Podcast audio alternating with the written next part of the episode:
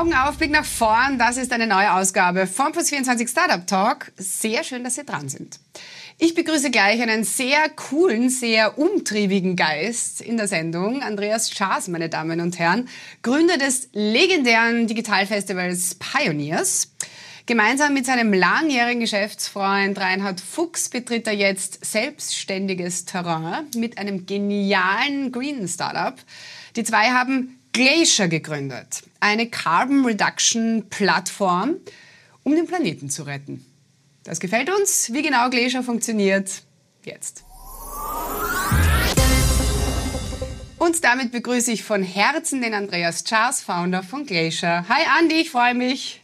Hallo, danke, dass ich bei, bei dir sein darf heute. ja, voll gerne. Andi, viele kennen dich ja. Ähm, du hast die Startup-Szene in Österreich maßgeblich mitgeprägt und auch immer wieder vorangetrieben, unter anderem mit der Gründung des, des Pioneers Festivals. Bist also sehr in dieser digitalen Transformation verankert, kennst natürlich Gott und die Welt, hättest hundert verschiedene Startups gründen können, die wahrscheinlich alle mega erfolgreich geworden wären. Warum ist es denn jetzt ausgerechnet Glacier geworden? Mhm.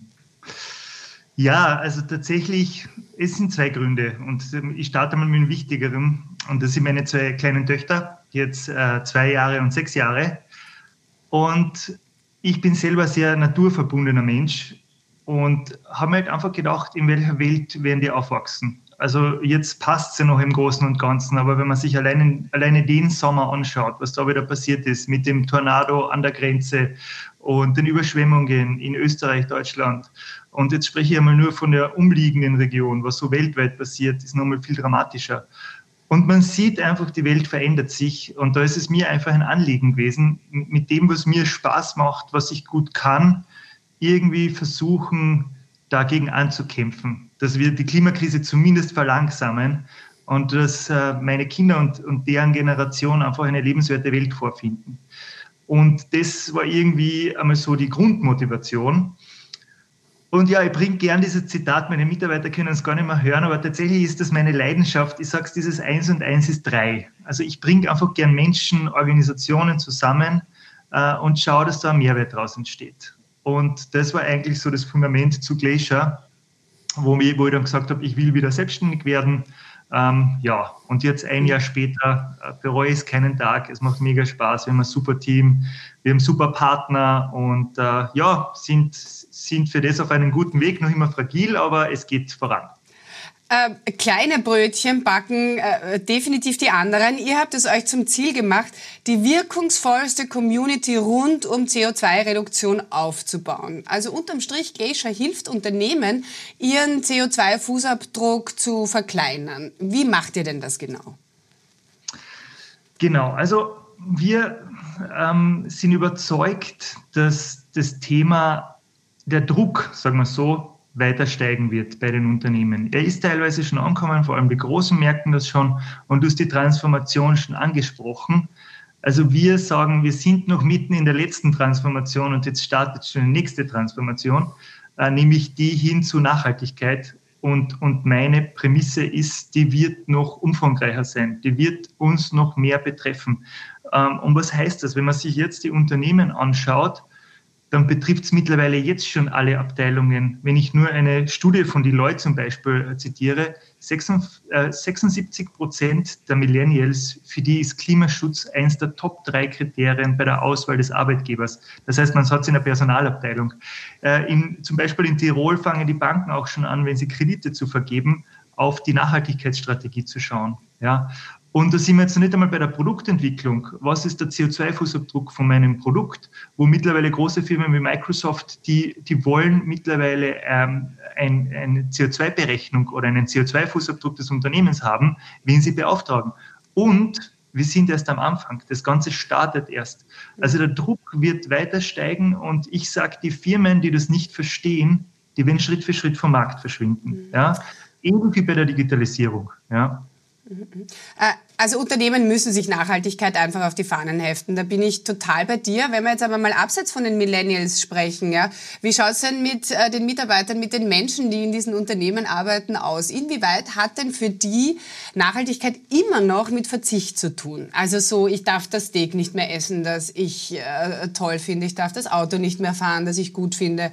Ähm, Inwieweit ist das immer noch verankert in den Köpfen und, und was passiert da gerade? Welche Veränderung mitunter? Ja, also das ist sicher noch da und ich glaube teilweise übertrieben, weil das Tolle, was ja momentan passiert, es entstehen immer mehr Alternativen. Ja, und man bringt halt immer kein Steak mehr essen. Ähm, und da entstehen gerade super, super spannende Alternativen auf der ganzen Welt. Ich nenne jetzt, nenne jetzt nochmal Rebel Meat. Ja, die das Burger Patty aus halb Pilz, halb Fleisch oder das Faschierte. Ich bin ein Riesenfan davon, schmeckt mega lecker. Also die Bolognese schmeckt nicht anders, nur es ist das halbe Fleisch drin.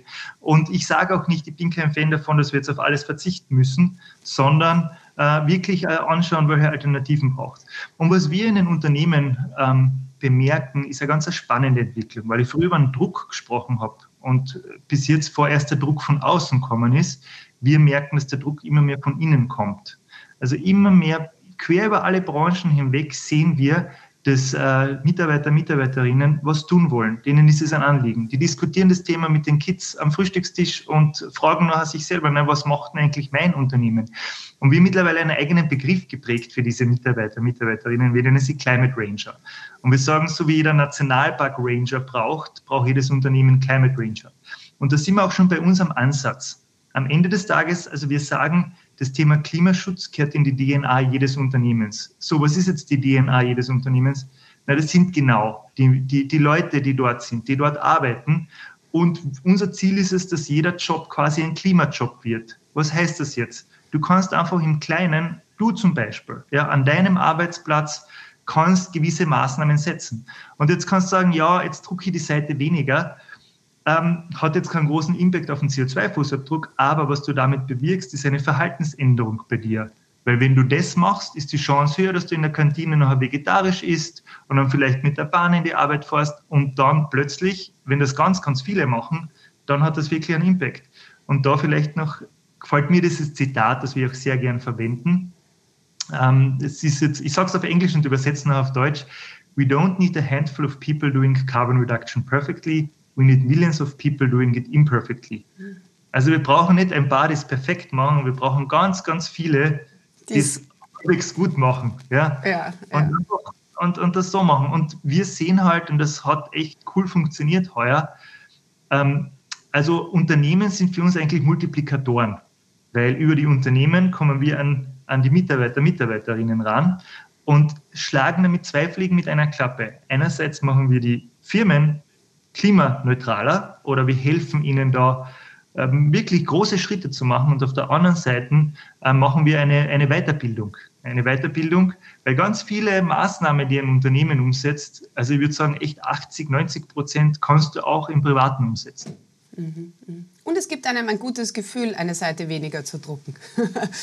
also vom Kopf her, wenn man einfach weiß, man macht etwas äh, für, für die Gesamtheit. Ja.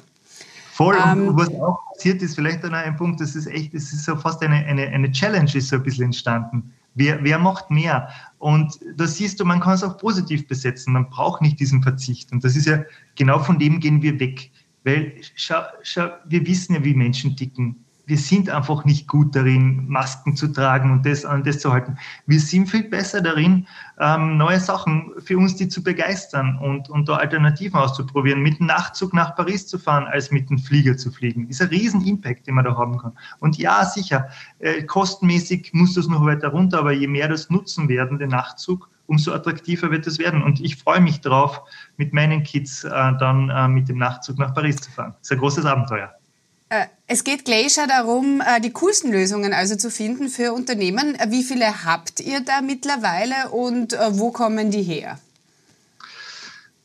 Sagen wir mal so, irgendwann bei 1200 Maßnahmen und Lösungen habe ich aufgehört zum Zählen. Okay. Weil tatsächlich geht es jetzt auch gar nicht so um die Qualität, um die Quantität, sondern es geht um die Qualität der Lösungen. Und was einfach mega spannend ist weltweit, und du weißt, ich komme aus der Digitalisierungsszene, Weltweit machen sich gerade tausende Menschen, junge Menschen auf den Weg und entwickeln gerade Lösungen. Und tatsächlich gibt mir das sehr viel Hoffnung. Ja, Weil äh, wenn man sich diese Szenarios anschaut, ist es ja schon ziemlich erschreckend.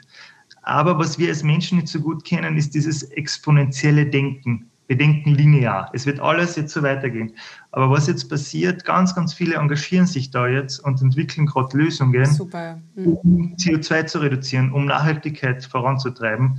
Und äh, wir haben da jetzt eine Studie gemacht, auch in Österreich, ähm, wo wir einfach mal eine Liste gemacht haben von denen, die wir kennen. Und wir haben gedacht, da werden wir ziemlich viele erwischen. Und wir haben dann, ich glaube, 70 Unternehmen drauf gehabt. Und dann haben wir einfach in die Community gefragt, wer fehlt noch? Ja? Und am Ende des Tages waren wir bei 180 Climate Tech Firmen, die es allein in Österreich gibt. Ja. Und ich glaube, 70 Prozent davon sind jünger als ein Jahr. Also, okay, das wäre nämlich meine nächste Frage gewesen, wo wir in Österreich in puncto Green Tech Startups stehen. Also da stehen wir eigentlich super da, oder? Ähm, nein, ja, schau, die Entwicklung passiert auch in anderen Ländern. Ja? Mhm. Also so, so ist es nicht. Ähm, ich finde, ja, ich meine, nicht nur bei den Startups, auch viele Hidden Champions, also die Technologie, die in Österreich, Europa entwickelt wird, wir sind da ganz, ganz vorne.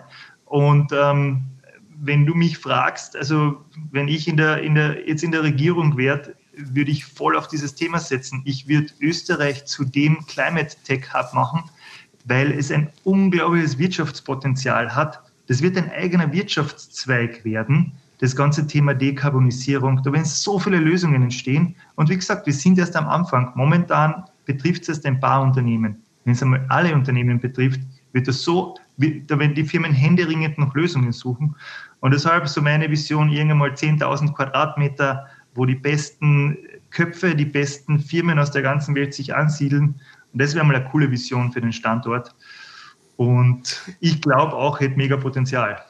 Ja, Hoffentlich macht das auch jemand. Also du warst ja bei der Digitalisierungsagentur des, äh, des Bundes, äh, nachdem du von Pioneers weggegangen bist und, und kurz bei TT sehr spannendes äh, Wiener Unternehmen, äh, am Naschmarkt angesiedelt, warst du auch kurz, dann eben bei der Digitalisierungsagentur des Bundes.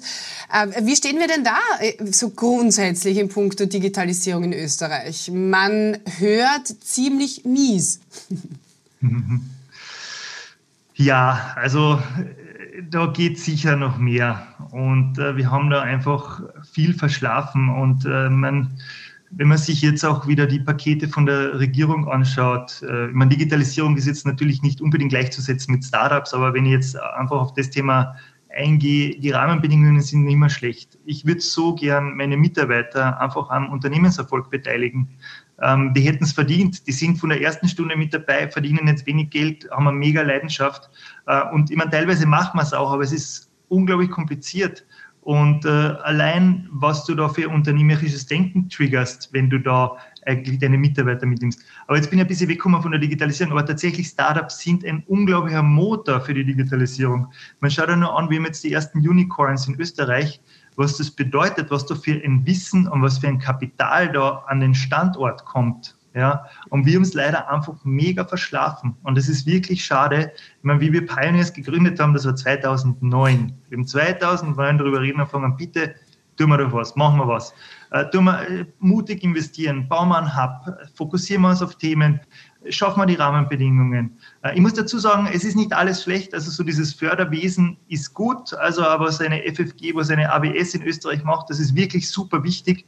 Aber es ist schon ein bisschen äh, korrekt, korrekt Korrektiv für das, was fehlt. Ja, auch Kapital. Ich würde es so spannend finden, wenn man da wirklich Steuerincentive für, auf Risikokapital macht. Wenn man einfach in diese Firmen investiert, das ist einfach hochriskant, dann soll auch da ein Benefit da sein, dass man halt dadurch weniger Steuern zahlt, zumindest die Steuern abschreiben kann, wenn halt das nichts wird, was leider halt passiert, was einfach dazugehört. Mhm. Andi, abschließend springen wir über den großen Teich äh, in Silicon Valley, einfach weil es mich interessiert, wie du das siehst. Facebook, äh, mega Vorwürfe einer ehemaligen äh, Mitarbeiterin, jetzt Whistleblowerin, Frances Hogan. Sie sagt, Facebook schadet Kindern, heizt Spaltung an und schadet der Demokratie. Zuckerberg äh, dementiert das natürlich alles ähm, und gibt sich da recht locker. Wie sehr jucken denn solche Vorwürfe so Tech-Unternehmen wie Facebook?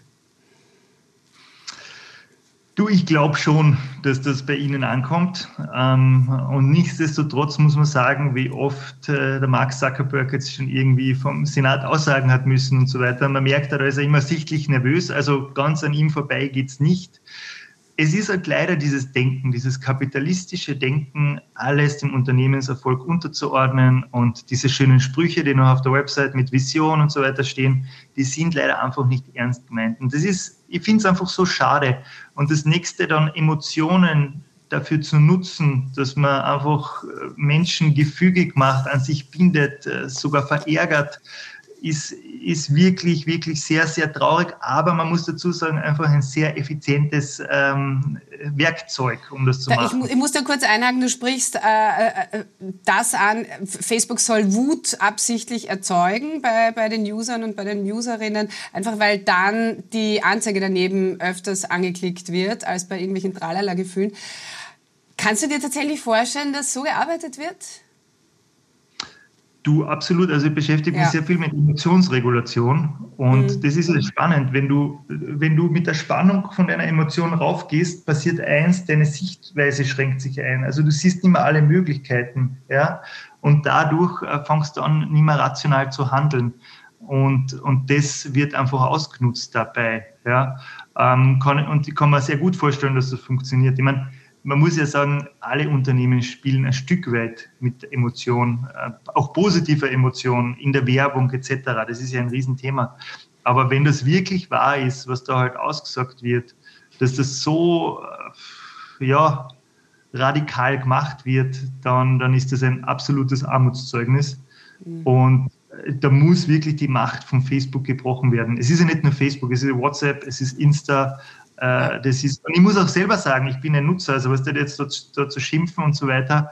Ähm, es ist einfach ein, ein derartiges Monopol entstanden und ich zum Beispiel spreche mich auch dafür aus, dass äh, diese, dieses große Firmenmonopol aufgesplittet werden soll in einzelne Unternehmen, weil das einfach zu mächtig ist. Und ich bin wirklich äh, normal eigentlich sehr liberal, aber in dem Fall, ähm, das, das ist einfach alles so schnell gegangen, da kommt man einfach mit der Entwicklung, auch die Politik steht da teilweise mit großen Fragezeichen da, was, was machen wir da? Ja?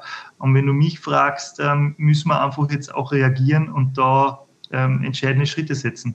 Hm, ja, es soll jetzt eh strengere Gesetze geben und so weiter.